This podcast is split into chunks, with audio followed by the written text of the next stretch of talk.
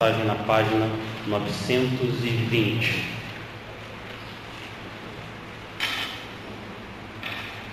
Finalzinho da 919, página 920.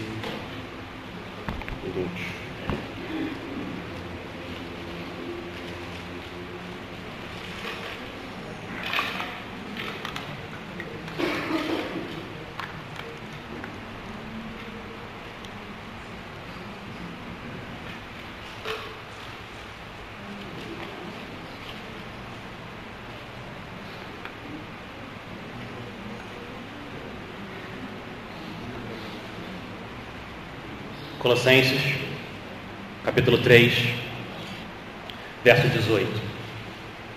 Assim diz a palavra do Senhor: Mulheres, sujeitem-se cada uma a seu marido, como convém a quem está no Senhor.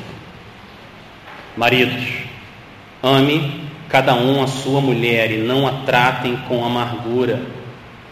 Filhos, obedeçam a seus pais em tudo, pois isso agrada ao Senhor. Pais, não irritem seus filhos para que eles não desanimem. Escravos, obedeçam em tudo a seus senhores terrenos, não somente para agradá-los quando eles estão observando, mas com sinceridade de coração, pelo fato de vocês temerem o Senhor. Tudo o que fizerem, façam de todo o coração, como para o Senhor e não para os homens, sabendo que receberão do Senhor a recompensa da herança. É a Cristo, o Senhor, que vocês estão servindo. Quem cometer injustiça receberá de volta injustiça, e não haverá exceção para ninguém. Senhores, deem aos seus escravos o que é justo e direito, sabendo que vocês também têm um Senhor nos céus. Vamos orar mais uma vez. Pai, nós clamamos ao Senhor, o Senhor dos céus, que o Senhor use agora a tua palavra nas nossas vidas e que as nossas famílias possam trazer cada vez mais glória ao Senhor, Pai, dentro e fora de casa, Pai. Ó Senhor, nossa cultura é tão diferente, tão contrária à tua palavra, Pai. Derrama, Pai, o teu espírito nos pais, nos filhos, para que a gente possa viver uma vida alegre, que traga honra ao teu nome, Pai. Usa, Pai, a tua palavra e esse tempo aqui. Me ajuda a ser fiel, Pai, em nome de Jesus. Nós clamamos. Amém. Amém. Semana passada, nós vimos os dois primeiros versos dessa parte, dessa sessão de Colossenses. Nós vimos a aplicação do Evangelho para o casamento versos 18 e 19, nós vimos que o seu casamento não é principalmente sobre você e a pessoa que você casou. O seu casamento é principalmente sobre Cristo. Foi para isso que Deus fez o casamento para representar, através de um homem e uma mulher, um casamento eterno, glorioso de Cristo com a sua noiva, a igreja. Por isso que existe o casamento. Nesse relacionamento, o marido ocupa o lugar de Cristo, como aquele que lidera a casa. Nesse relacionamento do casamento, a mulher ocupa o papel da igreja. Ela se submete com alegria à liderança do marido. E assim os dois glorificam ao Senhor. Agora, depois do casamento, o próximo relacionamento que Paulo vai aplicar o Evangelho é para as famílias ou mais especificamente para o relacionamento entre pais e filhos. Então hoje nós vamos ver o verso 20 e 21, a aplicação da graça de Deus para o relacionamento em casa, entre pais e filhos. Igreja, eu quero de novo encorajar você no que eu falei semana passada. Não ouça essa mensagem olhando para o lado. Não ouça essa mensagem como os meus filhos precisam mudar, mas eu não. Ou meus pais têm que mudar, mas eu não. Não faça isso. Ouça com humildade. Ouça a palavra de Deus com humildade. Para você. Para que você mude o que precisar e se arrependa do que precisar e clame ajuda ao Senhor. para viver uma vida que traga glória a Ele. E assim você faça parte dentro da sua casa para você aumentar a temperatura de santidade no seu lar. Ouça a palavra de Deus com humildade. Agora a pergunta é: qual que é o chamado do Senhor para os pais cristãos? Qual que é o chamado do Senhor para os filhos cristãos? Como que eles devem viver esse relacionamento entre família? Como que uma família evangélica, crente, batista, temente ao Senhor, que ama o Senhor, como que eles devem viver? Versículo 20. Filhos, obedeçam a seus pais em tudo, pois isso agrada ao Senhor. Pais, não irritem seus filhos, para que eles não desanimem. Repare que aqui, de novo, assim como no casamento, na família também, existe uma relação de autoridade e submissão. Os filhos estão numa posição de submissão, de obediência em relação aos pais. E os pais são chamados a liderar a família, os filhos, nos caminhos do Senhor. Mas o fato é, no mundo contaminado pelo pecado, essa hierarquia é distorcida e afetada.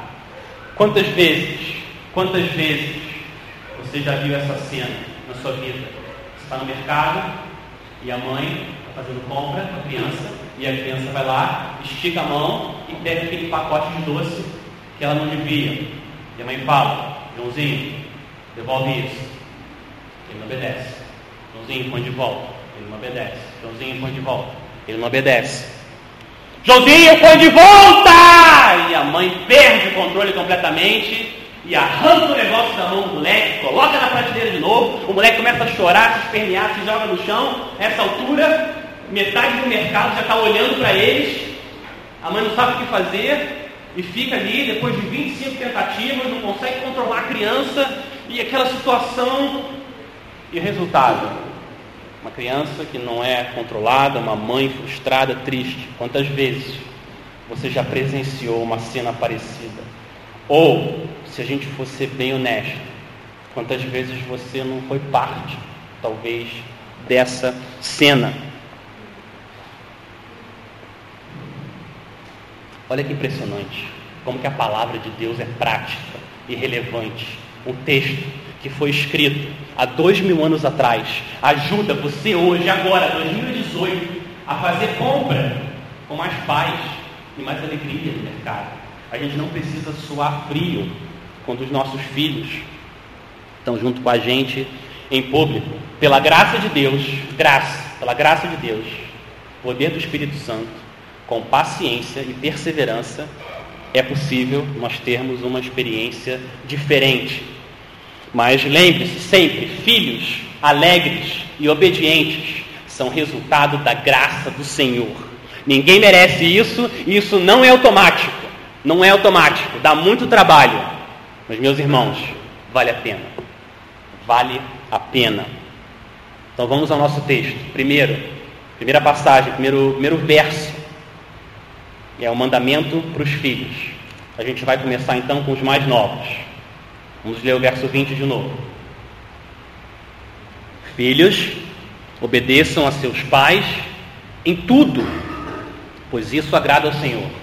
Filhos, preste atenção, não tem muitos versículos tão específicos direcionados a você quanto esse. Olha que privilégio que você tem hoje à noite. Deus falando diretamente com você, filhos e filhas. Olha a motivação. Preste atenção na motivação que o Senhor dá para você obedecer aos seus pais. Filhos, obedeçam a seus pais, porque eles são perfeitos. É isso? Não, não é. Filhos, obedeçam a seus pais, porque isso vai deixar eles felizes. Também não. Isso é verdade, mas não é essa a razão que ele dá. Qual é razão que Paulo dá? Obedeçam a seus pais em tudo, pois isso agrada ao Senhor. Essa é a maior motivação, a maior motivação do mundo para a sua vida é você arrancar um sorriso de Jesus. Ele é a sua maior motivação. Agradar os seus pais, sim, mas agradar a pessoa mais importante da sua vida: Senhor e Rei e Salvador Jesus. Ele, Ele, Cristo, é a nossa maior motivação. Se você prestou atenção quando eu estava lendo, você vai ver que várias vezes, enquanto eu lia, apareceu a palavra Senhor, Senhor, Senhor, é quase um refrão. Olha que interessante, um texto cheio de exortação, falando o que você tem que fazer. A palavra que mais aparece qual que é? Senhor. Por quê? Porque Ele é a motivação maior. Senhor. É no contexto do Evangelho que Ele fez na nossa vida que a gente obedece. Obediência, fé no Senhor. Olha o verso 17, sobe um pouquinho. O verso 17 de Colossenses 3 funciona, funciona como uma introdução a essa passagem. Olha o que, que o verso 17 diz: Tudo que fizerem, seja em palavra, seja em ação, façam-no em nome do Senhor Jesus, dando por meio dele graças a Deus Pai. Nossa maior motivação não são os maridos, não são os pais, não são os chefes. Nossa maior motivação é o Senhor, fazendo tudo, dando graças e glória a Ele. Por quê? Porque foi dada a Jesus toda a autoridade nos céus e na terra. E Jesus, com sua autoridade, colocou pessoas com autoridade na sua vida, os seus pais. Então, quando você obedece aos seus pais, você está obedecendo aquele que tem toda a autoridade, o Senhor Jesus Cristo. Agora, filhos, filhos, pensem comigo, qual que é a implicação negativa disso? Qual que é? A implicação é quando vocês não obedecem aos seus pais, vocês estão desagradando o Senhor. Toda desobediência terrena leva a uma desobediência celestial. Por isso, por isso, tenha sempre o Senhor diante de você. É quando você obedece aos seus pais, em tudo você obedece ao Senhor. Agora repare na abrangência desse mandamento. Qual que é a abrangência? Olha o verso 20.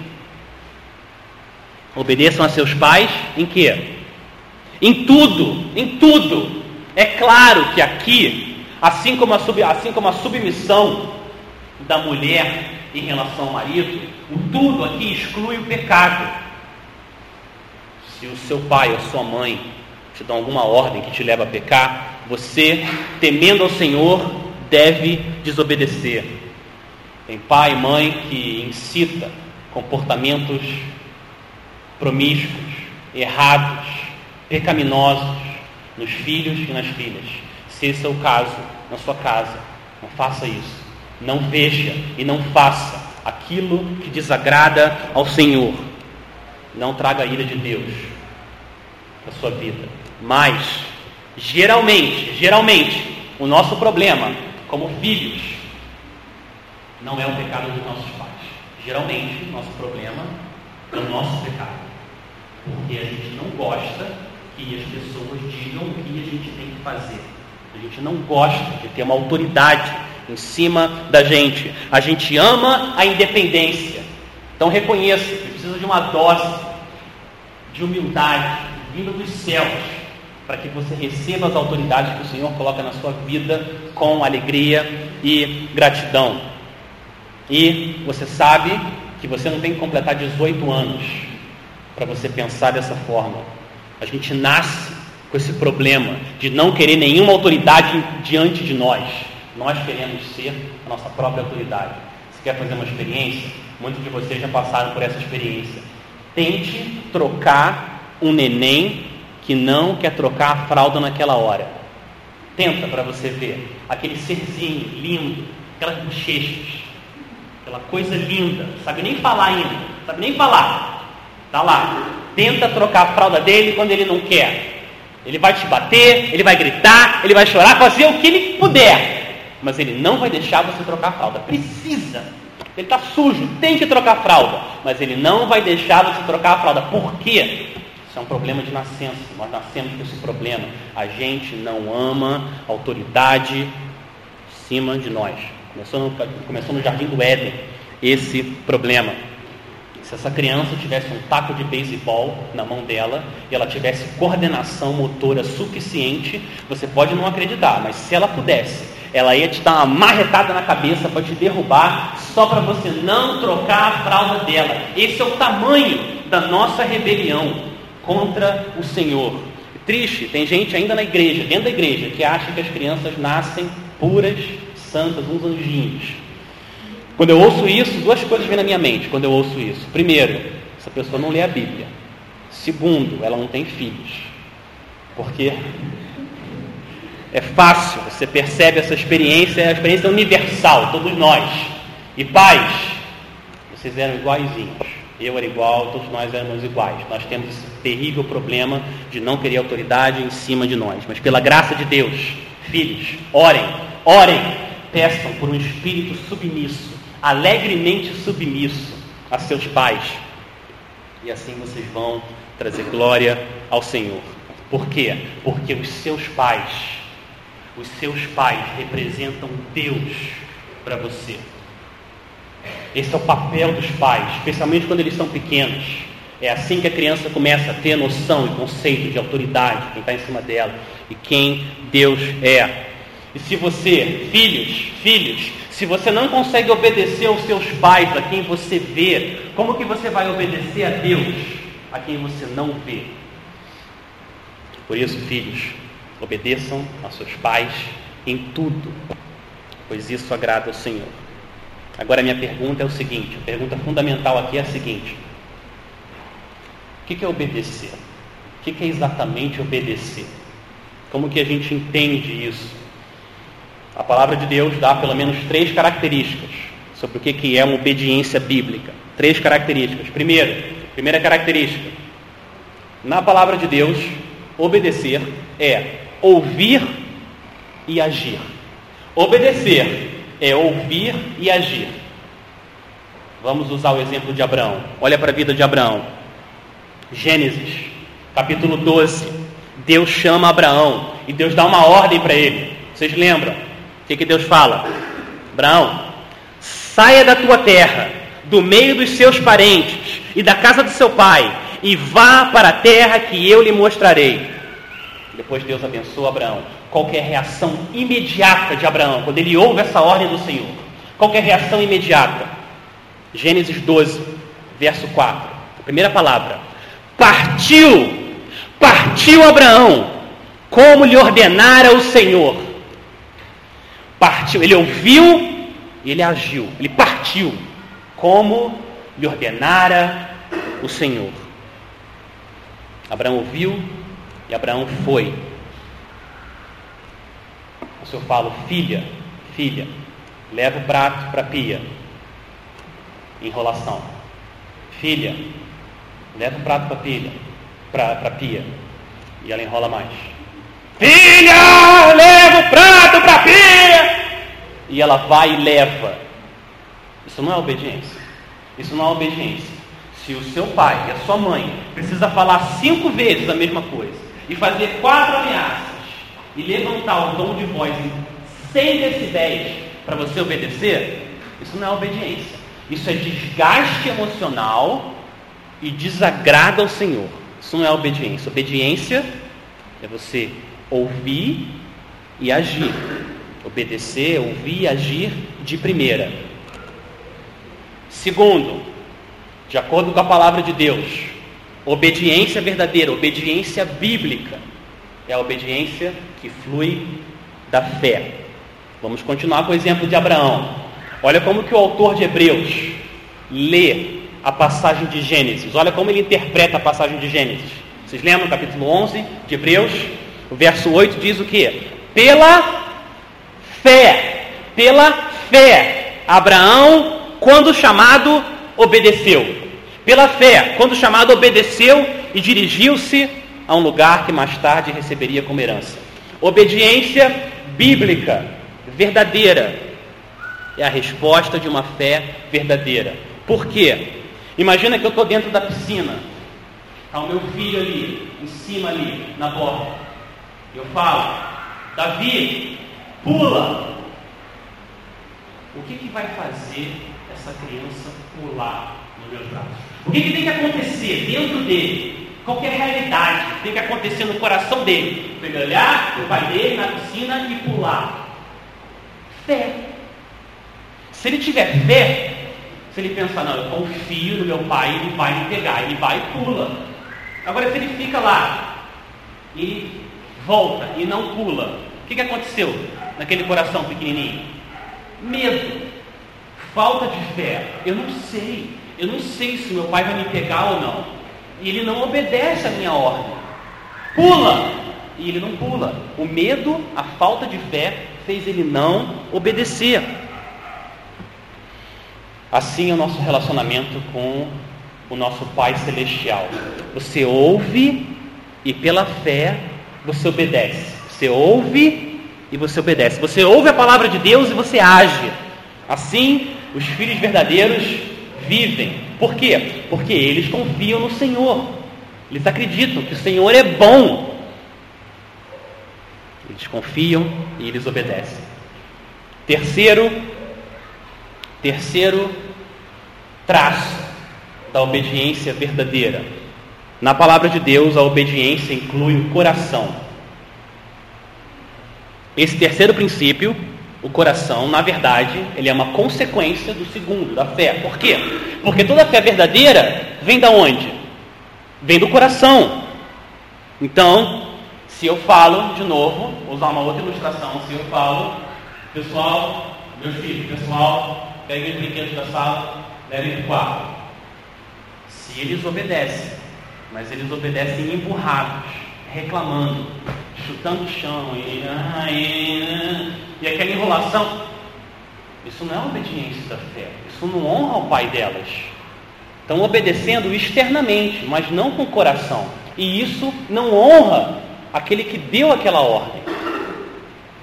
Comportamento externo adequado não é suficiente para paz e não é suficiente para um Deus santo. Um Deus santo ele exige tudo de você, inclusive o seu coração. Não foi essa a crítica de Jesus contra os fariseus? Não foi isso que Deus, que Cristo disse para os fariseus? O que, Jesus falou para eles? Hipócritas, hipócritas, vocês honram a Deus com os seus lábios, mas o seu coração está longe do Senhor. O Senhor não quer só a sua voz, Ele quer a sua vontade, Ele quer que você obedeça com alegria. E é o Espírito Santo, poderoso do Senhor, é Ele que te possibilita, que te dá poder, tanto para o querer quanto para o efetuar. É por isso que você tem que clamar, orar ao Senhor sempre, para te dar um espírito submisso. Alegra o Senhor, para te dar poder de você dar esse passo de fé e confiar que o Senhor é bom, que a palavra dele é boa e que ele nos ama.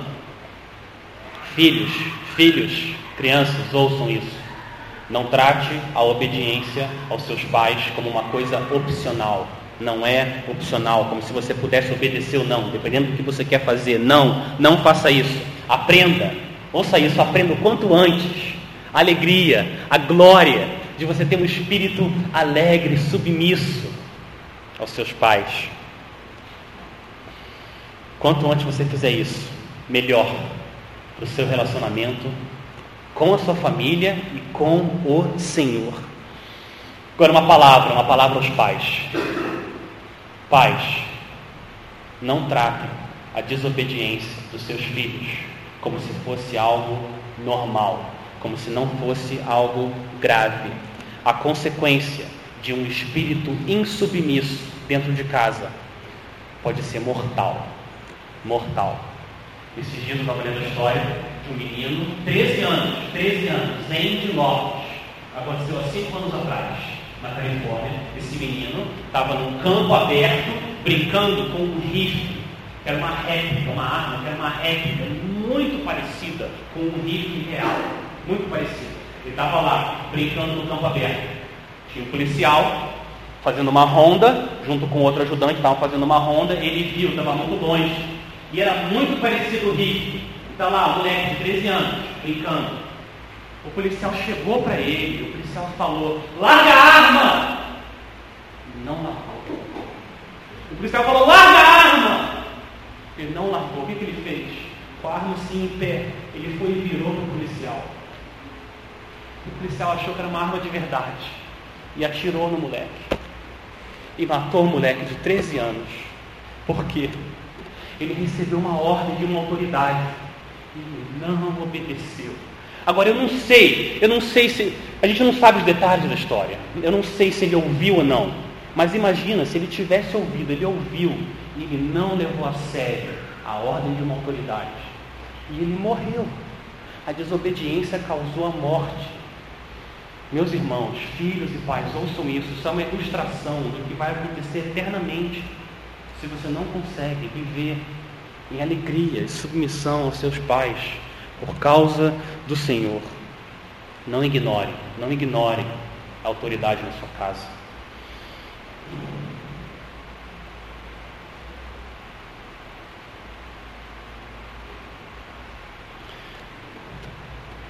Semana passada também, a semana que passou, meu pai chamou o filho, filho, vem aqui. E o filho ignorou. Filho, vem aqui. Filho ignorou. Filho, vem aqui. E o filho ignorou. Depois de três, quatro, cinco vezes, o filho não fez nada. Continuou brincando ali o que ele estava fazendo, como se o pai não existisse. O filho não fez nada. Sabe o que, que o pai fez? O pai não fez nada. O pai também não fez nada. Olha isso. É terrível, terrível a realidade da insubmissão de uma criança. Mas pior ainda, é o pai e a mãe que vê esse espírito insubmisso uma criança e não faz nada. Isso é ainda pior. E é o que a gente vê o tempo todo à nossa volta. Você vai no shopping, mercado, e a impressão que dá é que quem manda são os filhos e não os pais. Isso não é bom para eles. Isso não é bom para ninguém. De acordo com o livro de Provérbios, os pais que deixam os filhos andar nesse espírito de desobediência, de acordo com o livro de Provérbios, eles não estão amando os filhos, eles estão entregando os filhos à morte. Provérbios 13, 24. Quem se nega a castigar seu filho não o ama. Quem o ama não hesita em discipliná-lo. Provérbios 19, 18. Discipline seu filho, pois nisso há esperança. Não queira a morte dele. Provérbios 29, 17. Discipline seu filho e este lhe dará paz. Trará, trará grande prazer à sua alma. Então, chamado para todos nós, pais, que o Senhor nos perdoe a nossa negligência e que a gente ajude os nossos filhos a amarem o Senhor e a amarem a obediência. Que a gente discipline os nossos filhos. Mas a questão agora é a seguinte: como?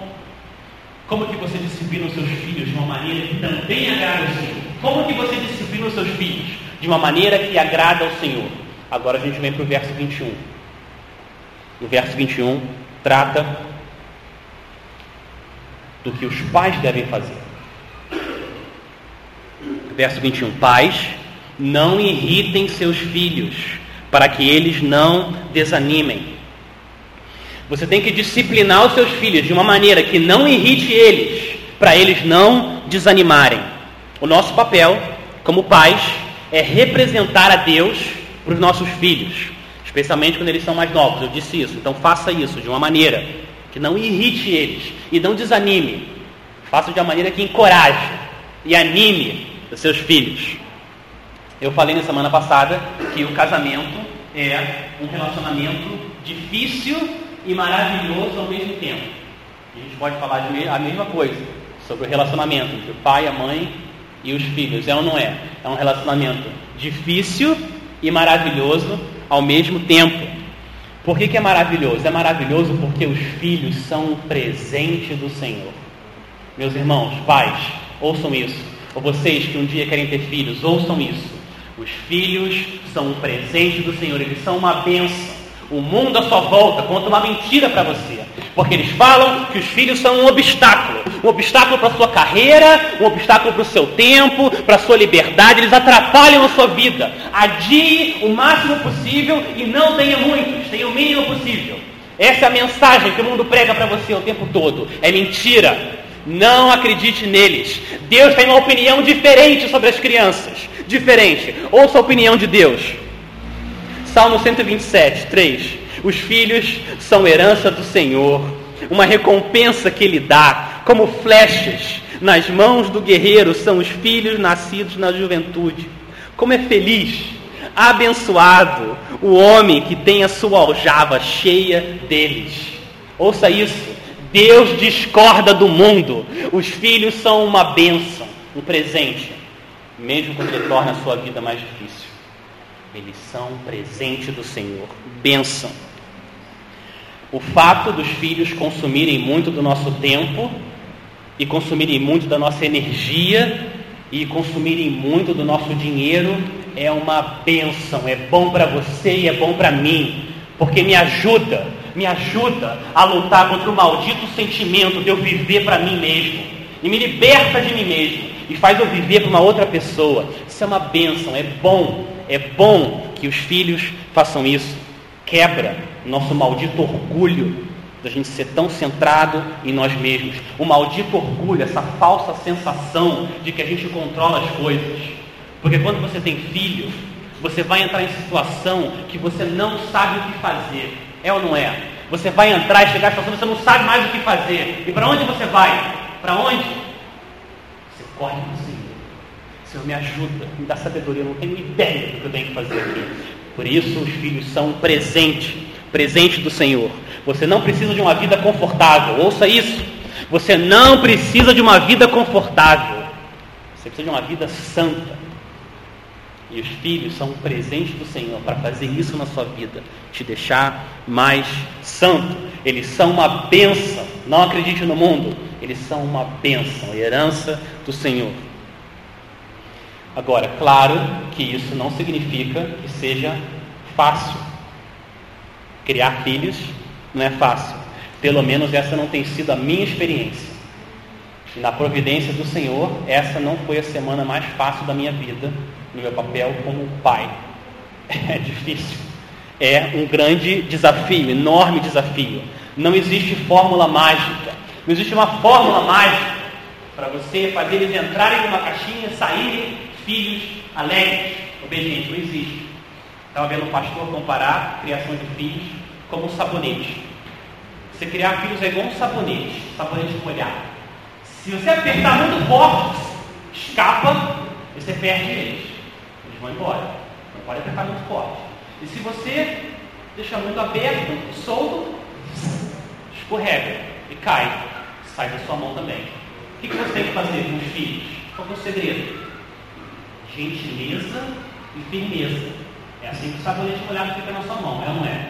Se você for firme, mas gentil, o sabonete fica. É a mesma coisa com os filhos. Seja firme, mas seja também gentil.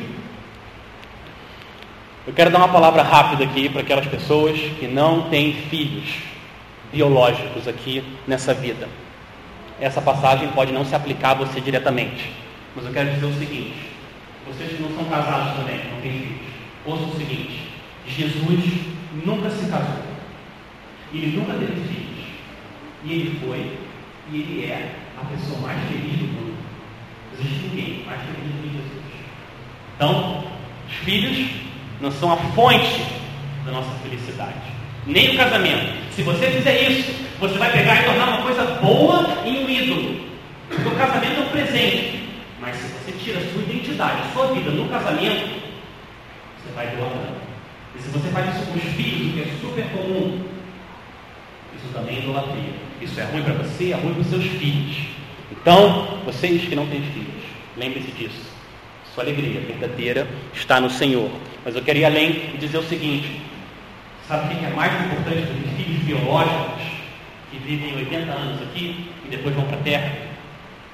Filhos espirituais, filhas espirituais Dedique a sua vida a criar filhos espirituais. Compartilhe o Evangelho. Ande junto com pessoas para você criar, edificar, amadurecer filhos espirituais. Palavra aos jovens. Jovens, jovens. Se você só andar com gente da sua idade, você vai estar desperdiçando a sabedoria e a experiência que você tem ao seu lado aí Quantas pessoas na nossa congregação que têm mais idade, experiência, não faça isso. Ande com pessoas mais velhas. De vez em quando senta do lado delas. Terminou o culto, vai conversar com elas. Pergunta como é que elas estão. Você vai crescer em sabedoria diante do Senhor. Agora, uma palavra para os nossos mais experientes. Você que tem mais idade e mais experiência, você tem o que oferecer sim. Busque mais jovens, compartilhe a sua experiência com eles, faça perguntas, dê conselhos, mas invista em filhos espirituais, invista sua vida em criar meninos e meninas para a glória de Deus. Se você fizer isso, você vai estar colocando a sua vida num investimento eterno. Muito bem. Agora olha o que, que o nosso texto fala. Verso 21. Qual é a primeira palavra? Paz. Um comentário breve sobre essa palavra. Paz. De quem que ele está falando? Eu entendo que paz aqui inclui o pai e a mãe, os dois. A palavra está no masculino, mas inclui os dois. Mas lembre-se que a autoridade maior na casa é do pai.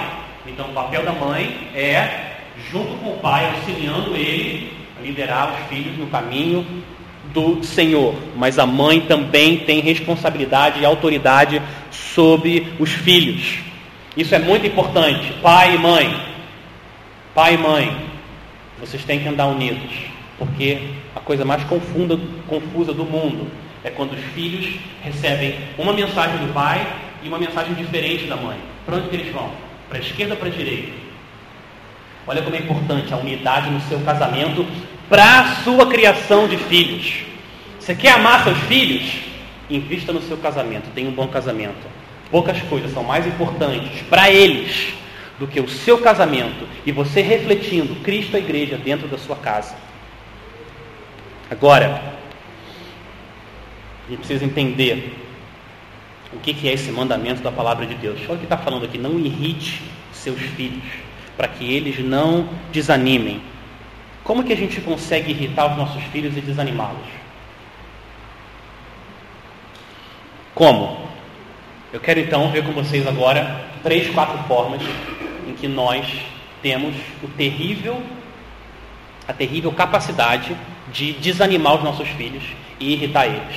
Primeiro, pais, ouçam isso. Primeiro, você irrita e você desanima os seus filhos quando você briga, mas você não brinca. Quando você briga, mas não brinca.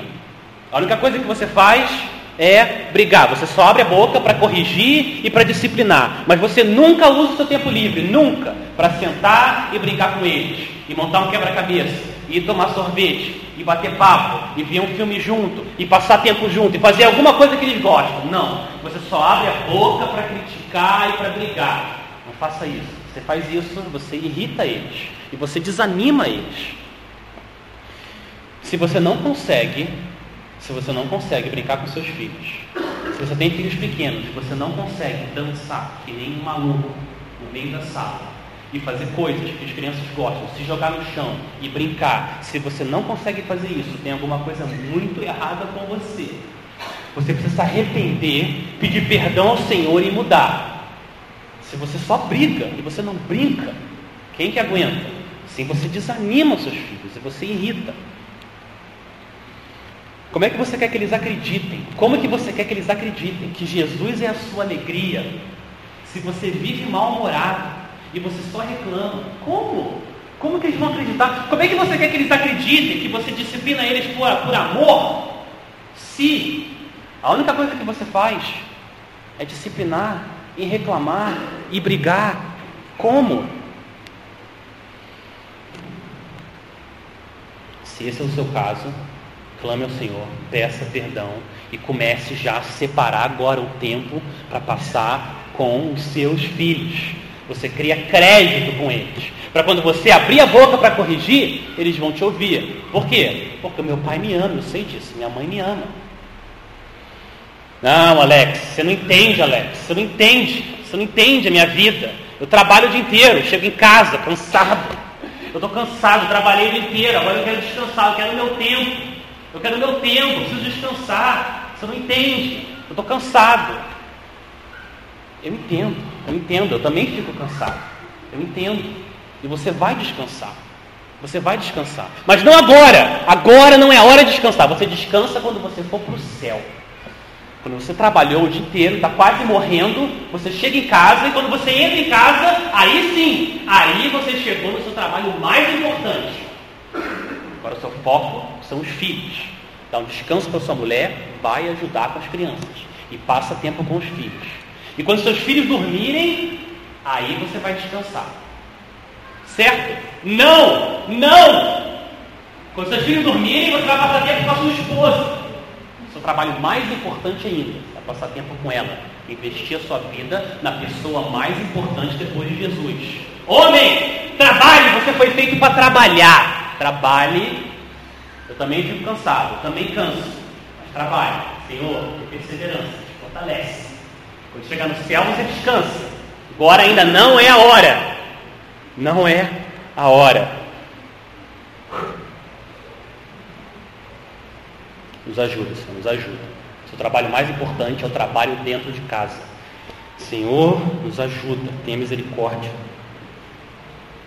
Segundo, segundo, você irrita e desanima seus filhos quando a sua expectativa é muito exagerada.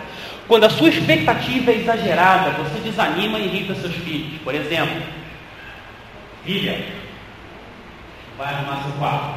Parece uma cena de guerra. Vai arrumar seu quarto. Sua filha vai lá, arrumar o quarto. Meia hora. Pobre coitada, meia hora lá arrumando o quarto. Senta de novo para ver o quarto, porque o quarto está lindo, o quarto está lindo. Mas ela esqueceu a toalha em cima da cama.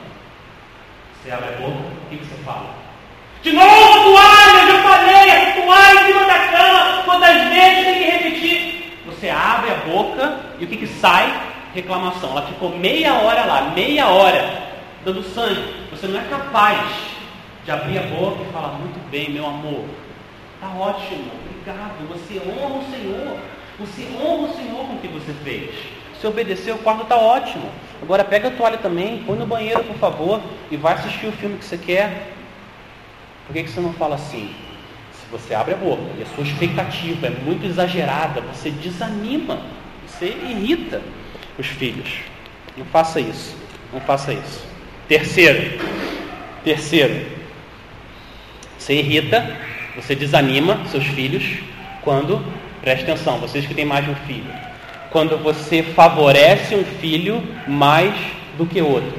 Quando você faz isso, você desanima os seus filhos. Você acha, você acha que eles não percebem, mas eles percebem. Eles percebem mais do que você acha que eles percebem. Não faça isso. Se arrependa e não faça isso. Tem muitos pais que são assim. Para falar de um filho, os olhos brilham.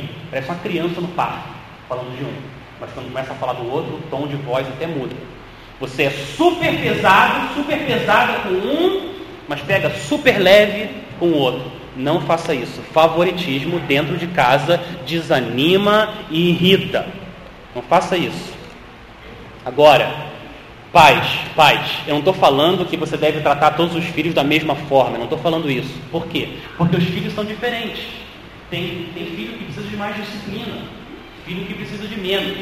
Tem filho que precisa de mais afeto, quer mais abraço.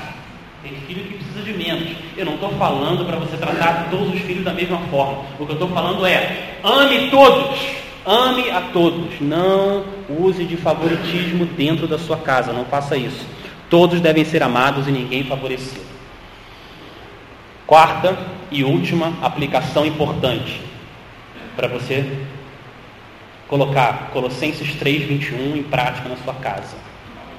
Fluindo da graça do Evangelho. Quarto, você irrita e você desanima seus filhos quando você aplica disciplina corretiva, mas você nunca aplica a disciplina instrutiva. Quando você sempre aplica corretiva, mas você nunca aplica instrutiva. Disciplina envolve correção, é claro. Não é violência física, não é isso. Você agride fisicamente seus filhos,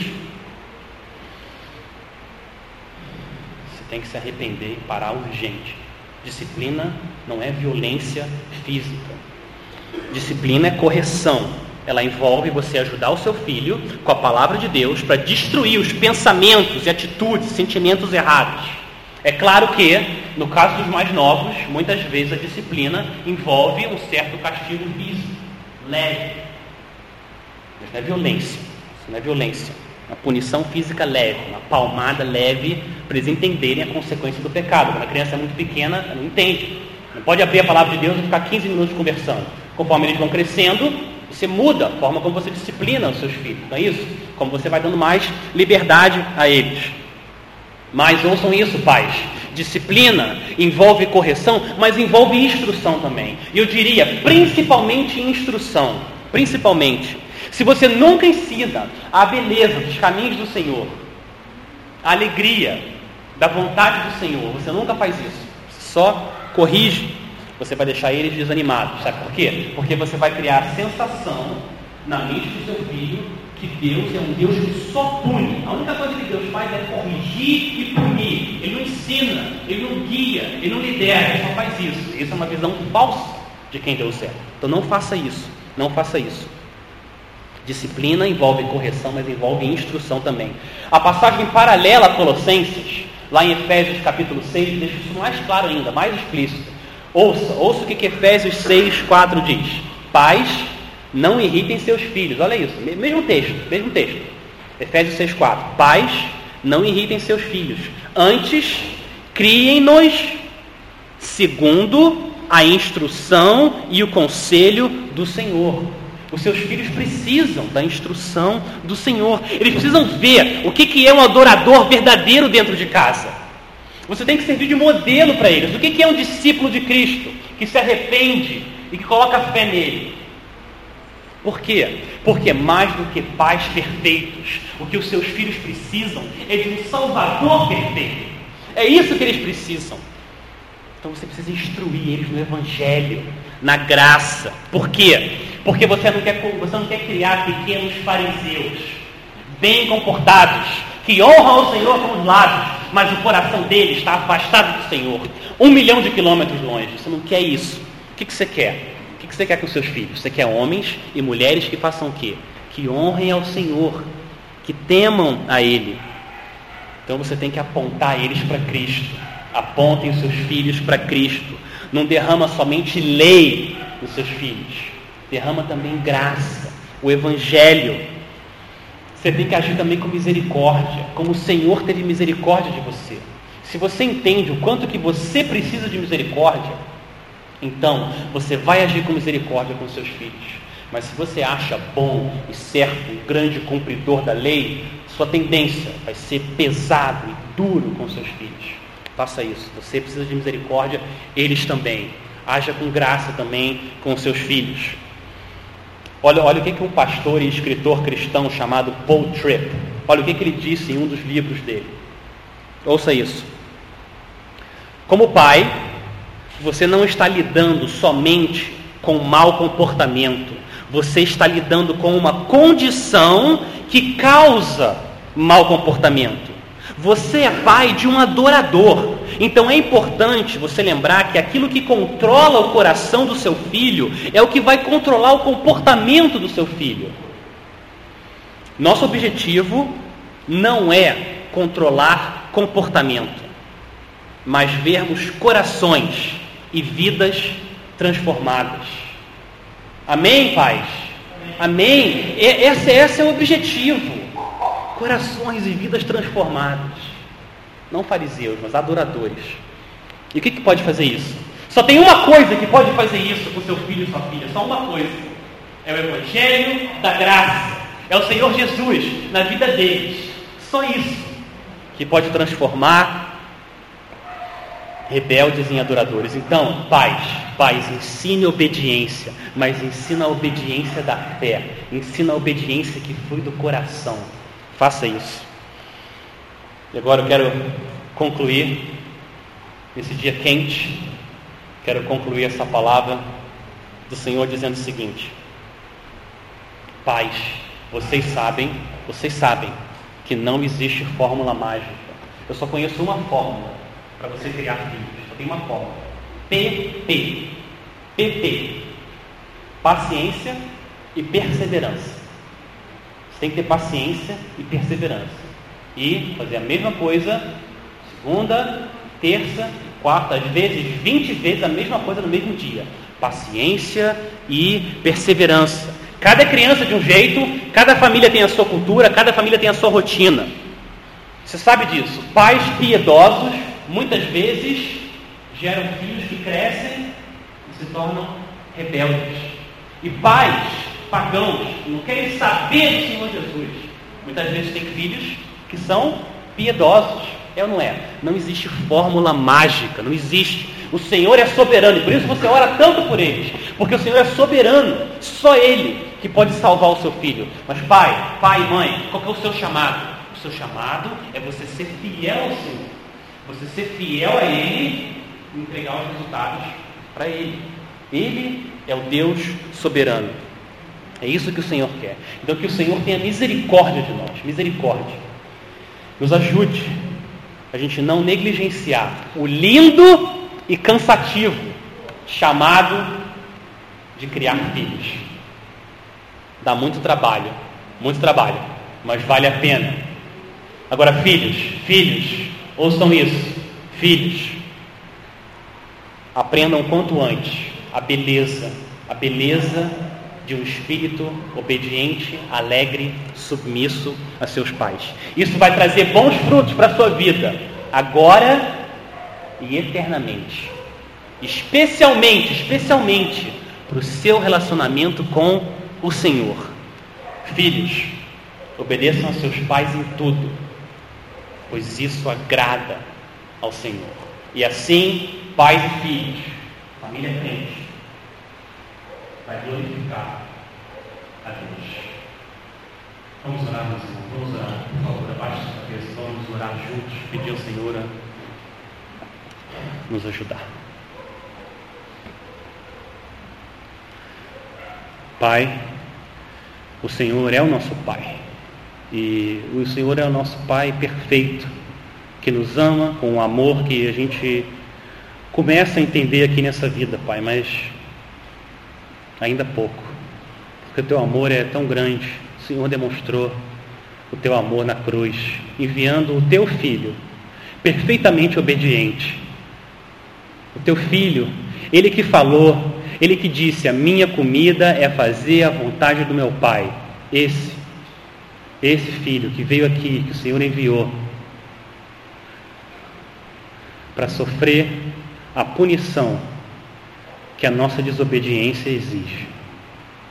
Esse é o Evangelho da graça, Pai. E a gente louva o Senhor por isso. Porque a gente não é salvo sendo pais melhores, ou mães melhores, ou filhos melhores. Nós somos salvos através do sangue do Senhor Jesus. Obrigado, Pai. E a gente pede, clama que o Senhor derrame poder e graça nos nossos filhos, para que eles possam honrar o Senhor, honrando ao pai e à mãe obedecendo com alegria. Pai, a gente clama também a tua misericórdia, o teu poder na vida dos pais, dos pais da mãe e das mães. Pai, esse chamado é tão, é tão bonito, mas é tão difícil, Pai. Tantas vezes a gente não sabe o que fazer e a gente se sente frustrado e fraco. Pai, nos dê sabedoria, usa a tua igreja, a tua palavra para nos ensinar e renova, Pai, renova a nossa, a nossa visão na beleza que é criar filhos para o Senhor. Essa é a nossa oração, nosso pedido, nosso clamor, em nome de Jesus. Amém.